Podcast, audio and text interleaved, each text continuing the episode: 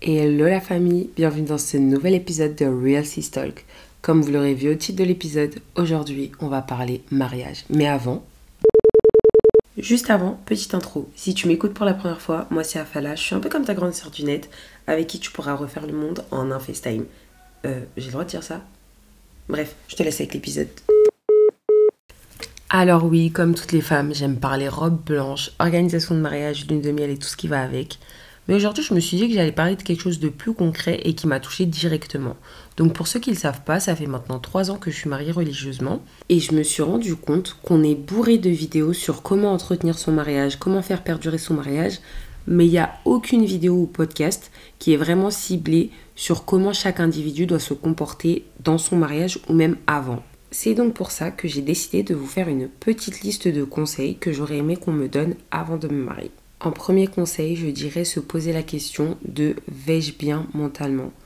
Je dis ça parce que malheureusement, notre mari n'est pas notre psychologue. Ça peut être notre ami, notre frère, notre confident, tout ce que vous voulez, mais il ne peut pas être notre psychologue. Quand je vous dis ça, c'est parce qu'il faut savoir que l'épanouissement de la femme, il a un plus gros impact sur la relation que celui de l'homme. Tout simplement parce que l'homme, il a plus de facilité à encaisser et à garder à l'intérieur ce qu'il a. Alors que la femme, on a toujours besoin d'extérioriser. Donc ça peut être par les cris, par les pleurs et j'en passe.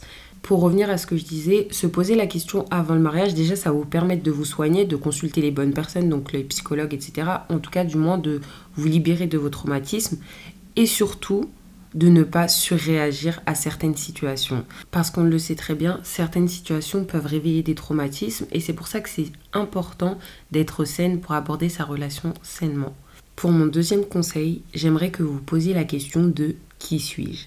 Donc cette question, elle peut s'appliquer autant avant le mariage qu'après le mariage. Alors, pourquoi cette question? Tout simplement parce qu'une fois qu'on est marié, on oublie qu'on est une femme avant d'être une femme mariée en tant que femme, c'est vrai qu'on a une image figée du mariage, on a une image figée de comment la femme doit se comporter et de comment l'homme doit se comporter. Ce qui fait qu'on est focalisé sur je dois faire ça en tant que femme, je dois faire ci en tant que femme. C'est vrai qu'on a des devoirs et des droits à respecter, mais on ne peut pas se cantonner à être une femme mariée.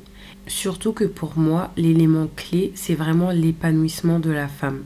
Donc, passer par la question qui suis-je, c'est se rappeler qu'on a aussi des passions, qu'on a aussi des besoins en tant que femme et qu'on ne peut pas seulement s'occuper de notre foyer ou encore de notre mari.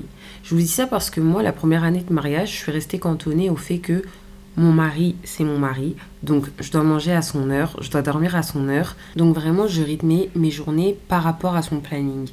Et c'est pour ça qu'à un moment donné du mariage, je me suis demandé, mais en fait, Afala, où est-ce que tu dans ce mariage? Où est-ce qu'est ta place en tant que femme dans ce mariage? Et à partir du moment où je me suis posé la question de qui suis-je, tout est allé beaucoup mieux. Parce que je me suis remise à trouver des passions, je me suis remise à trouver des hobbies, des passe-temps, vraiment faire des choses que j'aime. Donc j'ai repris la coiffure, j'ai ouvert un podcast, j'ai repris les vidéos, etc. Et c'est vraiment essentiel de ne pas se perdre en tant que femme. Parce que n'oubliez pas, mesdames, même si on ne vous le dit pas tous les jours et tout le temps, vous êtes l'essence de votre foyer. Si vous, vous allez bien, si vous, vous êtes heureuse, tout se passera bien chez vous. Et enfin, dernier conseil, mais pas des moindres, je vous dirais, prenez du temps pour vous. Je sais que c'est surcoté de dire ça, tout le monde le dit, mais là, c'est vraiment prendre soin de soi et du temps pour soi de la bonne manière. Dans le sens où, vous voyez les longs bains, les longues douches qu'on n'a pas le temps de faire parce que on a une machine à faire tourner ou du linge à faire sécher, la vaisselle à faire, etc. Eh ben là, juste un temps, posez-vous, laissez cette vaisselle, laissez ce linge. Il va pas mourir entre temps. Vous allez toujours le retrouver dans l'évier ou dans la machine. Enfin bref, prenez du vrai temps pour vous, comme faire une skincare, s'occuper de vos cheveux, etc pour vous rappeler que vous êtes une femme. Vous savez, toutes ces choses-là là, qu'on faisait chez nos parents sans nous prendre la tête, sans se soucier de savoir s'il y a à manger à faire ou autre. Utilisez ce temps-là là, de la même manière. Et je pense que votre mari va pas vous tuer pour ça. Surtout si vous sentez bon et que vous avez une belle tenue quand il arrive.